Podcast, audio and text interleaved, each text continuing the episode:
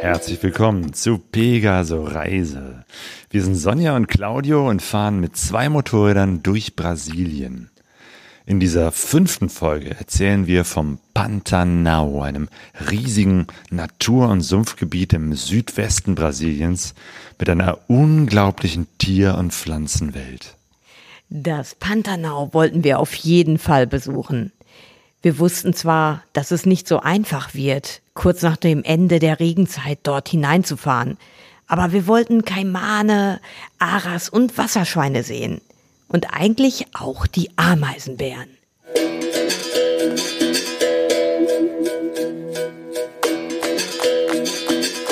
Pegaso Reise. Expeditionen mit den Ohren.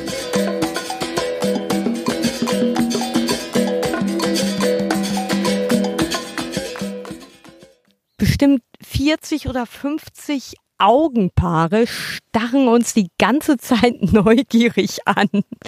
Und fragen sich, was machen die denn da hier auf diesem, auf dieser Sand-Lehm-Schotterstraße mit Motorrädern fahren? Äh, ja, ja, wir haben hier eine kurze Pause gemacht zum Wasser trinken, was ganz wichtig ist bei dieser Hitze. Und ganz viele Kühe stehen hier auf der Weide und gucken uns an. Mhm, weil wir sind jetzt nämlich, äh, wir fahren jetzt nämlich in einen kleinen Zipfel des Pantanaus, dieses riesengroßen Feuchtgebietes in Brasilien. Und ähm, ja, neben den wilden Tieren, die wir hier äh, zu sehen hoffen, wie zum Beispiel Ameisenbären oder vielleicht auch so ein, naja, wie heißt das nochmal, dieses, dieses Tierchen mit den, ach, diese Kapivaras oder so, ne? Das wäre ja nett, aber abgesehen davon gibt es hier auch ganz viele domestizierte Tiere und das sind nämlich Rinder.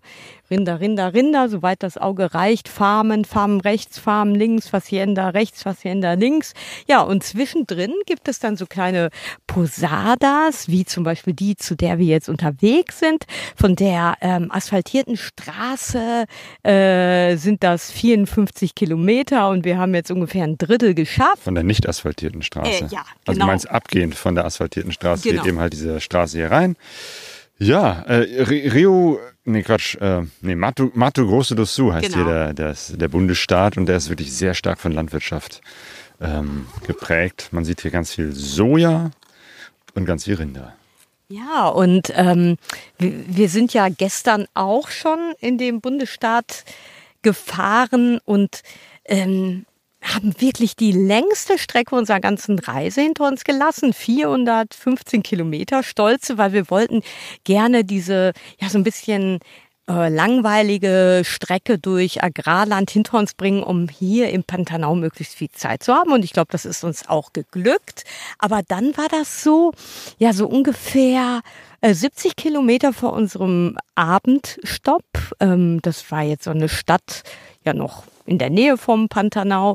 Da, ja, 70 Kilometer davor, da, da, da, da wurde es auf einmal die Sonne ging unter. Also wir haben das eigentlich schon vorher gewusst, aber da hat uns so der Ehrgeiz gepackt. Ähm, Genau, wir haben 100 gesagt, Mensch, wir waren nachmittags noch in einem anderen Ort äh, und dachten, komm, es ist noch Zeit, dann fahren wir in den nächsten Ort. Ähm, und die Orte sind hier weit entfernt voneinander. Ähm, äh, und dachten, schnell zum Übernachten ist noch zu früh. Das Ding ist, wir sind sogar in einer anderen Zeitzone. Hier wurde die, die Zeit eine Stunde zurückgestellt. Deswegen ähm, geht die Sonne natürlich äh, auch eine Stunde früher unter. Die, die hält sich ja nicht daran äh, nach der Uhrzeit, sondern die geht unter, wenn sie untergeht. Und deswegen müssen wir uns erstmal daran gewöhnen, dass wir hier eigentlich äh, 6 Uhr schon äh, zappenduster alles ist. Das heißt, wir müssen früher aufstehen und früher ins Bett gehen. Ja, aber ich muss da noch mal was zu gestern sagen. Also wir sind auf so einer sehr, erstmal sehr gut asphaltierten oder schon ganz gut, gut asphaltierten Landstraße gefahren. Ja, und dann, dann, dann war das wirklich so, die Landschaft ist auf einmal recht flach, also kaum noch irgendwelche Hügel und die Straße ging so gerade wie so ein Band, zog sie sich wie so ein graues Band und rechts und links halt dieses Farmland und ab und zu mal so ein Portal, wo es dann reingeht in diese Riesengelände. Ja, und irgendwie war da so ein wunderbares Wetter für ein, für, ein, für so ein paar Fahraufnahmen von Claudio im Sonnenuntergang. Und da, äh, das ist ja immer so beim Motorradreisen, dass das beste Licht ja ganz früh morgens ist. Da schlafen wir meistens noch. Oder spät abends, wenn man eigentlich äh, schon äh, eine Unterkunft gefunden genau, haben will. wenn man eigentlich so drauf ist zu sagen, äh, boah, das Licht ist so toll, aber wir haben noch 60 Ki Kilometer vor uns. In diesem Fall waren es 70 Kilometer. Ja, und dann, dann, dann, dann habe ich so die Fotostrecke von Claudio gemacht. Ja, und dann ging das aber ganz schön hoppla hopp und es war lange also es war echt so unglaublich, weil wir sind in so einen wahnsinnig rot, gelb, orangen Himmel reingefahren. Vorher war die, als die Sonne noch ganz tief am Horizont stand, blendete das auch furchtbar. Ja, wir sind ein paar Kilometer Richtung Westen, also wirklich Ja. exakt in die Sonne reingefahren. Das war echt heftig, Das war heftig. weil die Sonne stand sehr tief. Äh, wie gesagt, es ist Farmland, also wenig mit Bäumen, Häuser schon gar nicht, also nichts, was irgendwie die Sonne verbirgt. Und ähm, Ja. ja. also mit Sonnenbrille und teilweise äh, Hand vor den Augen, aber dann sieht man halt auch nichts mehr. Da war nichts mehr mit, mit äh, also keine Chance irgendwie sich nicht blenden zu lassen und da dann über die Straßen zu sausen war eigentlich auch äh, einerseits sehr romantisch, aber auch andererseits ein bisschen gefährlich. Ja, und dann, als die Sonne halt nicht mehr geblendet hat, als sie so weit untergegangen war, dass da nur noch dieses wunderbare Farbenschauspiel war, das war einfach göttlich. Wir, wir sind auf so eine Wolkenfront zugefahren äh, und auf diesen wahnsinnig farbigen Himmel. Ja, und dann habe ich in den Rückspiegel geguckt und hinter mir sah ich Claudio und die Dunkelheit. Und da war das wie so eine Jagd in Richtung letzte Strahlen Sonne. Und ja, und irgendwann war dann auch die Sonne tatsächlich weg. Und das ist ja immer so die Sache mit unterwegs in fremden Ländern nachts fahren, was ja für alle immer so eine goldene Regel ist. Aber ich kenne eigentlich niemanden, der das geschafft hat oder die das geschafft hat, bisher einzuhalten, inklusive uns. Naja, und dann hatten wir noch, war dunkel und da hatten wir noch 50 Kilometer vor uns und das Gebiet sehr ländlich und ähm, ja, und auf einmal wurde die Straße schlechter, immer mehr Löcher oder Ver so Erdverwerfungen, Hubbel und ähm, ja, und irgendwie äh, habe ich gemerkt, dass ich immer langsamer wurde. Ne? Erst sind wir noch 80 gefahren, dann bin ich irgendwie 50 gefahren und 40 dann, dann waren es aber immer noch 30 Kilometer bis zum nächsten Ort und immer mehr Hubbel und dann haben wir auch zwei überfahrene Tiere, Tiere gesehen. Also muss man schon echt aufpassen. Aber, Claudio trinkt gerade, das ist sehr wichtig, wir sind gut angekommen. Genau, wir sind gut angekommen, haben noch eine Unterkunft gefunden für die Nacht. Eine ganz einfache, aber völlig in Ordnung. Warme Dusche, das ist ja wichtig. Und genau, weil wir eben halt gestern so viel geschafft haben, werden wir heute es schaffen, in den Pantanal reinzufahren ähm, und wollen ein paar Tage hier in diesem Sumpfgebiet, das eben halt ein, ein Naturschutzgebiet ist, ähm, ja, verbringen. Und äh, da bin ich schon sehr gespannt drauf. Ich auch. Wir haben auch genug Mückenschutzmittel dabei. Ist extra noch eben eingedeckt in der Apotheke. Ja, genau. Ich meine, bis jetzt bin ich noch nicht gestochen worden. Das wundert mich. Wir stehen hier schon eine Viertelstunde. Naja, aber vielleicht stinken wir so nach Schweiß, dass selbst die toughste Moskitomücke hier keinen Bock hat auf unser Blut. Aber ah, naja. Aber ich würde sagen, noch ein Schlückchen und dann die nächsten 35 Kilometer weiter bis zur Posada. Von Akidawana, das gilt so als die, das Tor zum Pantanal, sind wir diese 50 Kilometer lange Piste in den ähm, Pantanal reingefahren bis zur Posada Aguapé. Das ist eine Art Pension oder man könnte auch Lodge sagen, von der wir aus äh, Ausflüge in das Sumpfgebiet reinmachen konnten.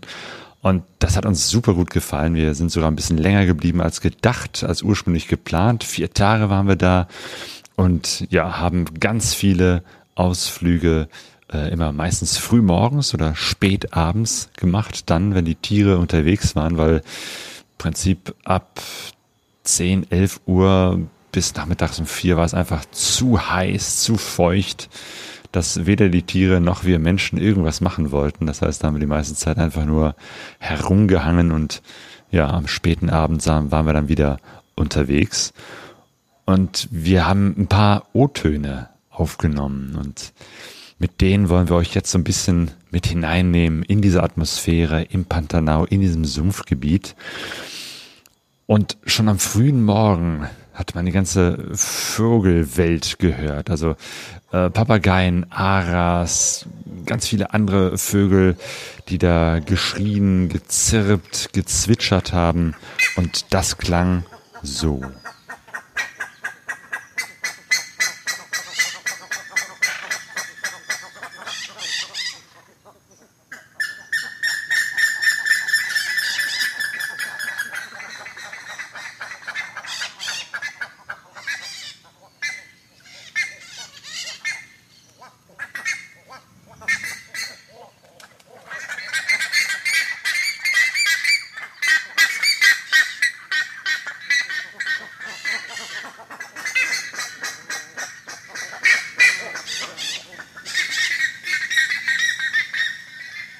So hat es sich angehört, als wir durch das tiefe Gras mit einem Guide unterwegs waren, um zu Fuß das Pantanal zu erkunden.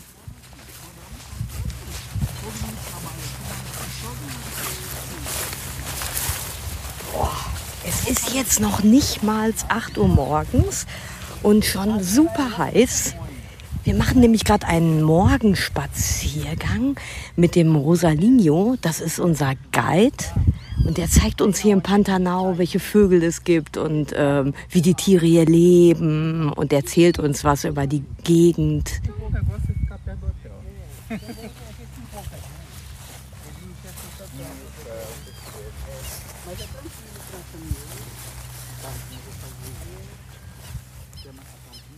Da in der Nähe der Posada war auch äh, ein Fluss, der Rio Aquidauana. Und da sind wir auch am späten Abend mit dem Boot unterwegs gewesen.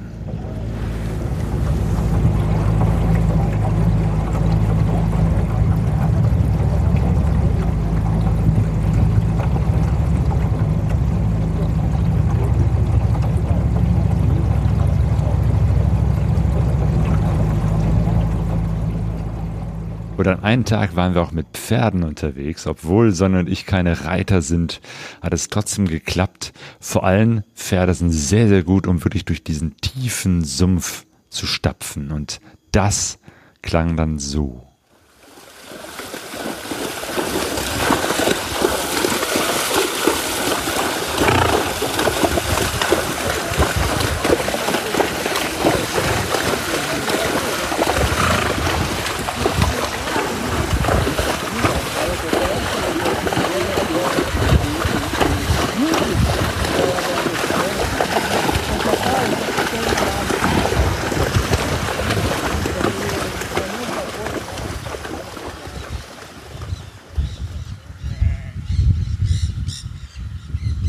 Fünf wunderbare Tage im Pantanal liegen hinter uns, in der Posada Aquapé.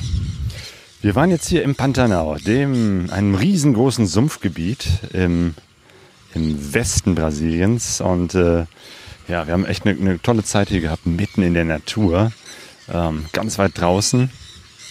Ähm, Es ist unglaublich, wie, wie, wie vielfältig die Tierwelt ist. Also es überall krabbelt es und fliegt es und macht Geräusche. Unheimlich viele Vogelarten, Insekten, Amphibien, Reptilien, äh, natürlich Säugetiere auch, ähm, wie eben, ja, wie eben, ja, zum Beispiel den Ameisenbär, den wir leider nicht gesehen haben, aber dafür haben wir ganz viele andere Tiere gesehen. Wir haben Kapibaras gesehen. Wir, wir haben, ja, einfach die große Tierwelt wir gesehen. müssen jetzt, glaube ich, hier diesen Jeep vorbeilassen. Jetzt bin ich ein bisschen gespannt, weil vor uns liegen 54 Kilometer unasphaltierter Weg. Genau, die sind wir auf der Hinfahrt schon gefahren. Äh, das war schon äh, ganz schön. Ich meine, auf jeden Fall war das ganz locker, da war alles trocken.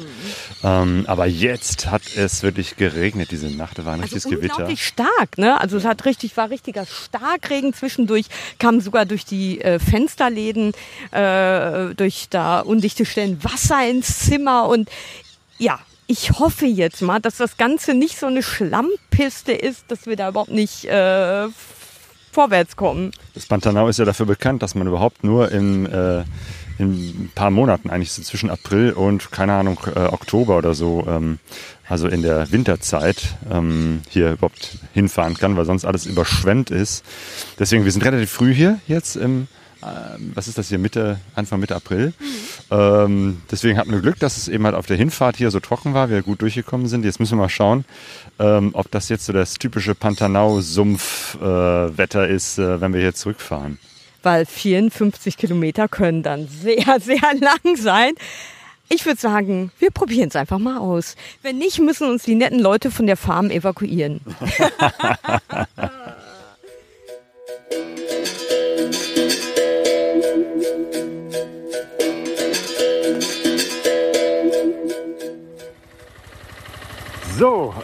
wie sieht's aus, Sonja?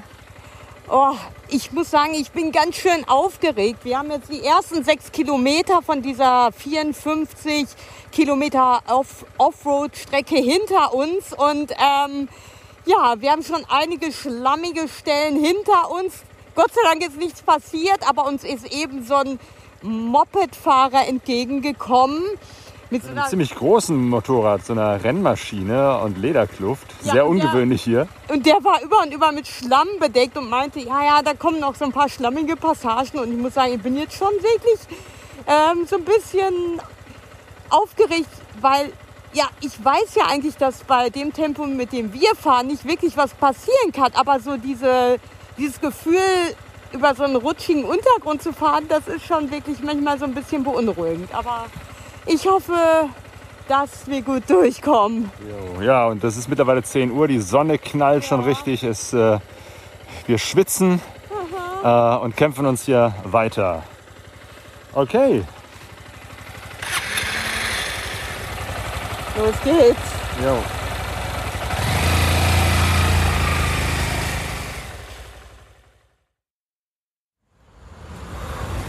boah, ich nicht mehr und ich will nicht mehr. Ich bin total genervt und äh, oh Mann, jetzt sind wir schon hier, fahren wir schon irgendwie, ich weiß nicht, 60, 70 Kilometer durch die Nacht über so eine Landstraße und irgendwie, oh, weiß ich nicht, erst war das noch im an der Grenze zum Pantanal, wo immer stand, Vorsicht, Tiere auf der Fahr oder Tiere können auf der Fahrbahn sein, vorsichtig fahren. Auf der anderen Seite sind da die Autos und LKWs, die, die total schnell fahren und drängeln und einen ganz knapp überholen und Löcher und Gegenverkehr und geblendet und jetzt oh, sind wir irgendwie nur noch ein paar Kilometer von Campo Grande, äh, der Hauptstadt von Rio Grande do Sul, nein, nein, Campo Grande do Sul und jetzt äh, Weiß ich auch nicht. Irgendwie.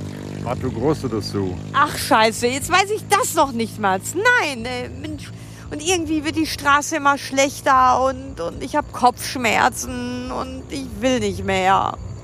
Ja, ich glaube, das ist so der anstrengendste Fahrtag, den wir bisher hatten. Ja. Erst 50 Kilometer hier Offroad und jetzt nochmal 150 Kilometer asphaltiert, aber davon eben halt vieles jetzt in der Nacht ja, gerade so die, die letzten Strecke ist halt viel länger als, als gedacht. Ja. Äh, oder beziehungsweise, äh, wir wussten ja, wie lang sie ist, aber dass wir erstmal so viel Zeit am Anfang ja. verlieren. Meine Güte, ja, es ist äh, schwierig. Ähm, aber gut, jetzt sind wir schon da. Ne? Wir sehen die Lichter von Campo Grande vor uns. Hier rechts von uns ist schon so eine informelle Siedlung. Wenn wir nicht jetzt irgendwie vorher noch äh, von den heranrasenden Autos überfahren werden, meine Güte, echt, ey. Ich weiß auch nicht, was schlimmer war, diese 50 Kilometer Offroad im Matsch. Ähm, aber da war wenigstens keine, keine Autos, die einen so selbstmörderisch oder mörderisch nahe gekommen sind. Oder diese 80 Kilometer jetzt in der Nacht über diese Buckelpiste mit rasenden Autos. Ich, ich will jetzt nur noch im Hotel ankommen. Ja, genau. Wir suchen uns jetzt mal irgendwas und dann fahren wir dahin.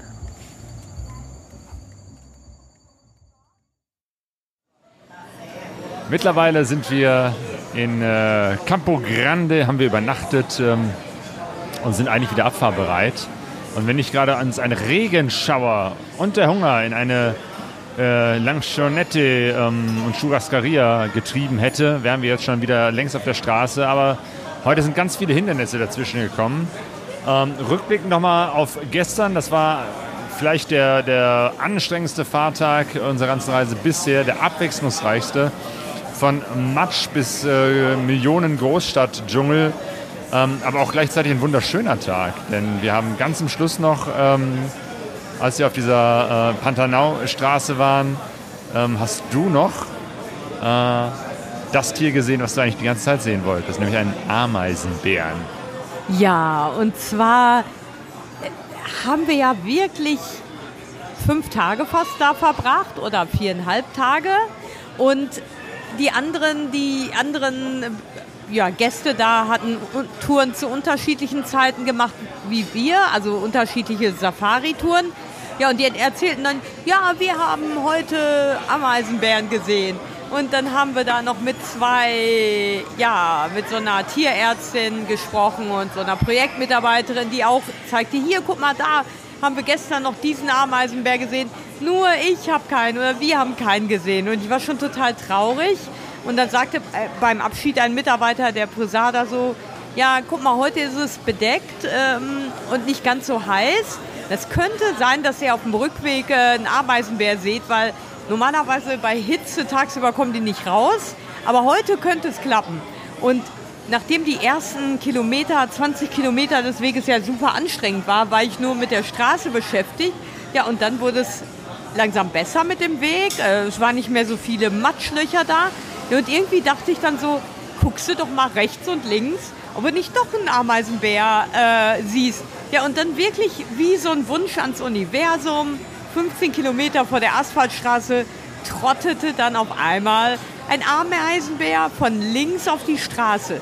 Leider war ich so aufgeregt, dass ich ähm, ja irgendwie meinen Motor angemacht habe, um nochmal ähm, ausgemacht habe, erst um zu halten. Dann habe ich ihn nochmal angemacht, um zur Seite zu fahren. Ja, und in der Zeit ist er wieder äh, zurückgelaufen in seinen Busch.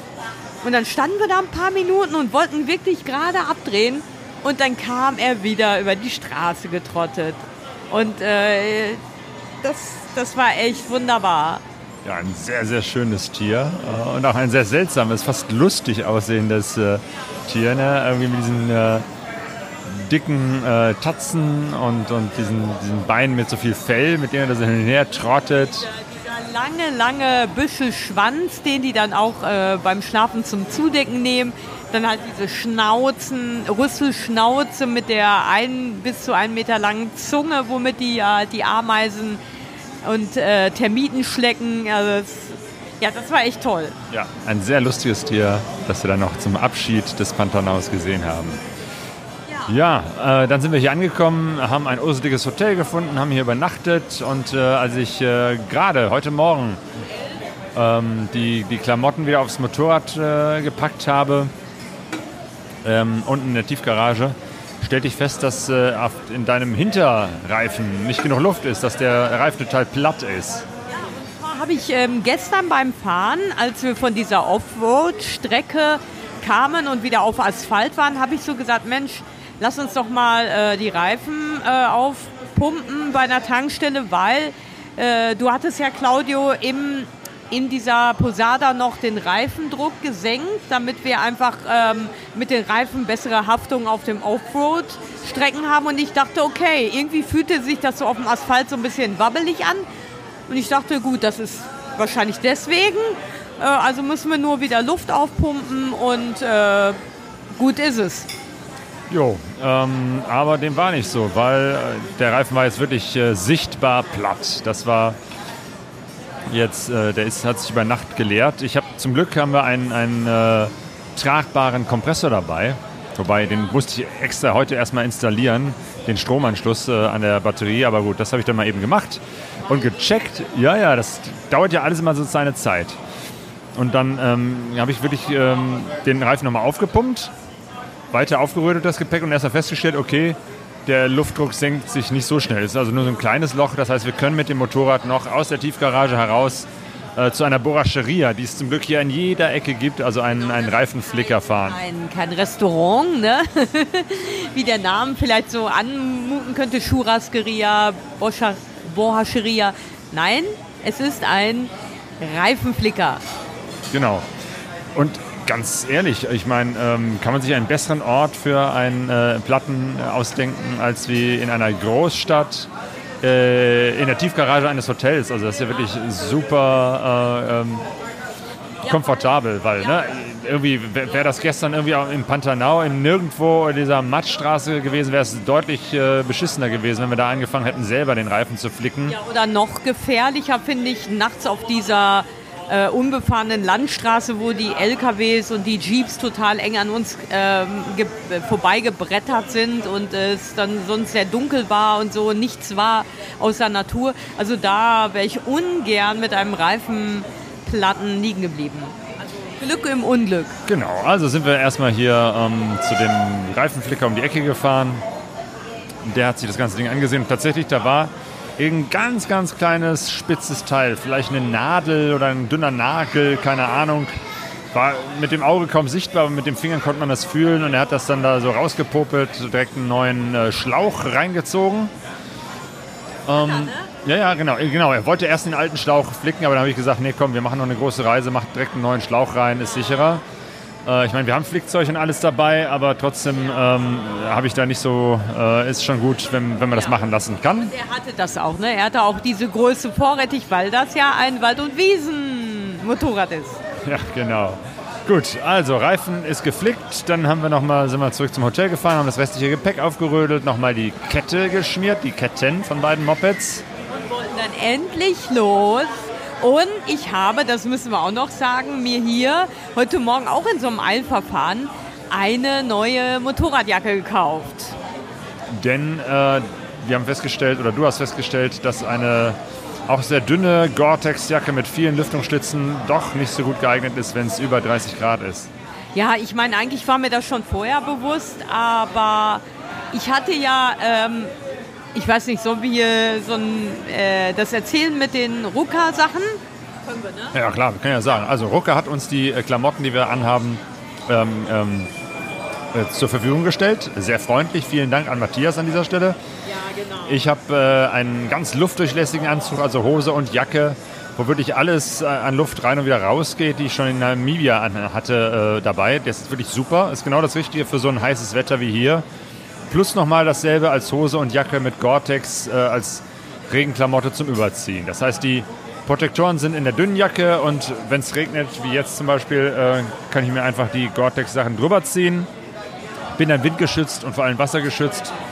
Äh, und das Ganze ist immer noch relativ leicht und dünn und deswegen eben halt auch für solche tropischen Temperaturen wie hier geeignet.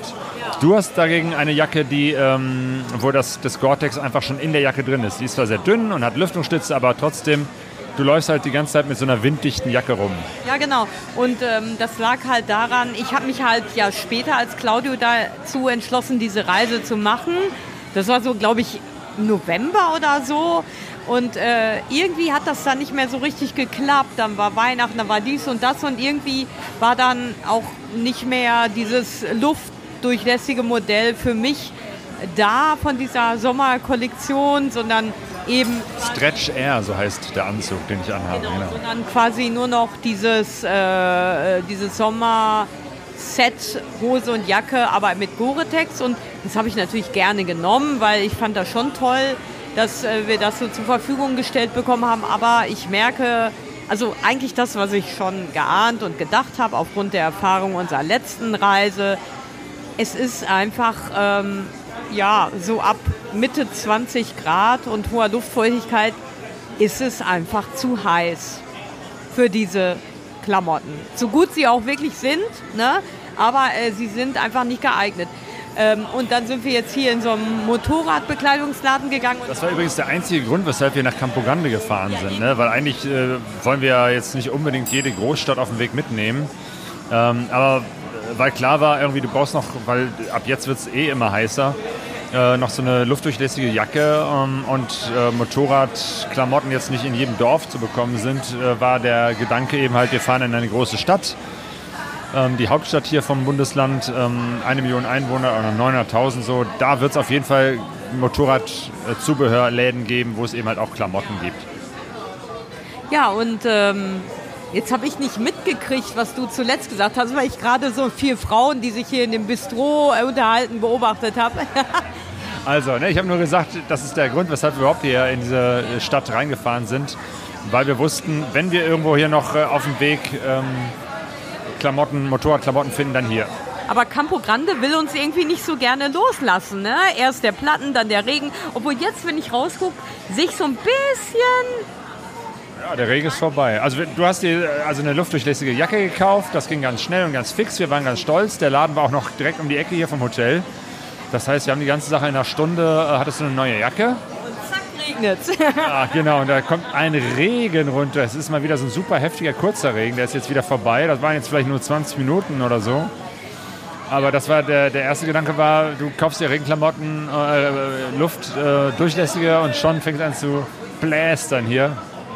Wir haben schnell Zuflucht gefunden in dieser Langschonette, haben jetzt ein gutes Mittagessen gegessen mit Nachtisch. Müssen wir mal so langsam aufbrechen. Genau, denn jetzt äh, ist Schluss mit Regen. Es ist wieder trocken draußen und wir können aufbrechen. Jo, vamos. Gleich kommt die Fähre, um uns abzuholen. Das ist hier der Ort, ähm, wie heißt der nochmal? Cachoeira Dorada. Den gibt es zweimal auf beiden Seiten des Flusses Paranaíba. Und dieser Fluss trennt die beiden Bundesstaaten. Das heißt, es gibt einmal Cachoeira Dorada in Minas Gerais und Cachoeira Dorada in äh, Goiás. Und wir sind gestern hier angekommen in äh, Minas Gerais, genau, auf dem Teil von Minas. Heute gucken wir uns mal auf der anderen Seite um, weil der Teil ein bisschen größer ist, der Stadtteil auf der anderen Seite. Und ja, wir mal wieder so ein bisschen ein paar Sachen brauchten aus dem Supermarkt, aus der Drogerie. Und der Claudio hat sich im Gesicht herumschnippeln lassen. Genau, mal wieder zum Barbier gehen, die Haare und den Bart etwas stutzen lassen. Und wir haben Wäsche gewaschen. Also, ne, wir haben uns wirklich mal einen Tag Auszeit genommen. Das ist auch mal wichtig zwischendurch auf einer Reise. Einfach um äh, Körper und vor allem die, die Klamotten äh, zu, zu pflegen. Also wirklich auch mal die Motorradklamotten zu waschen. Die sahen wirklich aus wie Sau. Von den letzten Tagen war da diese rote Erde überall drauf und ja, zwischendurch, weil ne, irgendwie ein paar Socken, Unterhosen, die kann man immer mal so aufhängen. Äh, die trocknen relativ schnell bei diesem Wetter. Aber jetzt auch mal wirklich ein paar T-Shirts und die, die Motorradklamotten. Genau, meine da ist schon Tex äh, die ich ja jetzt gar nicht mehr so benutze, aber die ich halt jetzt immer dreckig eingepackt habe, weil ich die ja noch zuletzt auf dieser unasphaltierten Straße vom Pantanal getragen habe. So, das heißt, und wir sind hier in so einem Hotelchen direkt an diesem Fluss, sehr, ja, so ein bisschen ja, nicht mehr ganz so super renoviert, aber total schön angelegt mit so einem Innenhof und einem super netten Mitarbeiter, der auch ganz un unkompliziert gesagt hat, ja klar, wascht ihr eure Sachen, hier ist ein Waschbecken, hier ist Waschmittel, da könnt ihr die Sachen hinhängen. Also super, super nett und freundlich. Ich glaube, das ist auch der Vorteil von so kleinen, urseligen Hotels. In einem normalen Hotel wird man das, glaube ich, nicht so eben machen können, dass man irgendwie da den, das, das Waschbecken nutzt und, und Dinge einfach so aufhängt. Aber ja, in so einer Bude geht das locker, kein Problem. Ja, und ist eigentlich auch ganz nett da. Also, und dann, da sind wir ja heute hier an diesen Fluss gekommen, mit der, wollten rüber mit der Fähre und wussten erstmal gar nicht, wie das funktioniert. Weil wir waren die einzigen Passagiere. Ähm, genau, zu zweit auf einem Motorrad, ja. weil ne, mal eben kurz äh, in den anderen Ort fahren, um was zu essen, dann nehmen wir halt nur ein Moped. Und äh, gut, dass wir nur eins hatten, weil die Dinger sind richtig teuer. Also die, die Fährüberfahrt pro Fahrzeug kostet, glaube ich, 50 Reais. Also das sind dann 10 Euro, glaube ich. Ja, also 8, 9 Euro, glaube ich, ein bisschen weniger. Aber ja, es, ah, für so einen Fluss, der so breit ist wie die Ruhr, das ist schon echt viel. Und vor allem, wenn du als einziges Fahrzeug da stehst und die extra wegen dir kommen, was die dann auch machen, ähm, dann musst du aber mehr Geld bezahlen, weil die ja wirklich dann nur so eine Sonderfahrt für dich machen, damit sich das auch lohnt. Und als wir jetzt zurückgekommen sind eben vom, von unserem, ja, Einkäufen und Badstutzen. Da standen wir dann erstmal irgendwie eine Viertelstunde, 20 Minuten am anderen Ufer und nichts tat sich. Wir sahen auf der anderen Seite die Fähre. Ja, und irgendwann hat Claudio mal an so einem kleinen Hütchen einen Mann gefragt, der meinte, ja, ihr müsst einfach runter zum Ufer und hupen und dann kommen die schon. Und tatsächlich, das haben die auch gemacht. Ja, ja, es ist total friedlich hier, ne? Es ist nichts los. Hier gibt's nur diese eine Bude ein paar Fischer, die habe ich auch erst gefragt, aber die kannten sich gar nicht aus. Ne? Die sind auch nicht von hier, sagten sie. Ein paar Angler, die einfach so ihre Angel in den Fluss halten. Und ansonsten ist hier nur Wald und ein paar Hühnchen, die hier so rumlaufen. Aber gleich kommt die Fähre, deshalb müssen wir jetzt schon mal uns bereithalten. Okay, ja, gleich geht's los.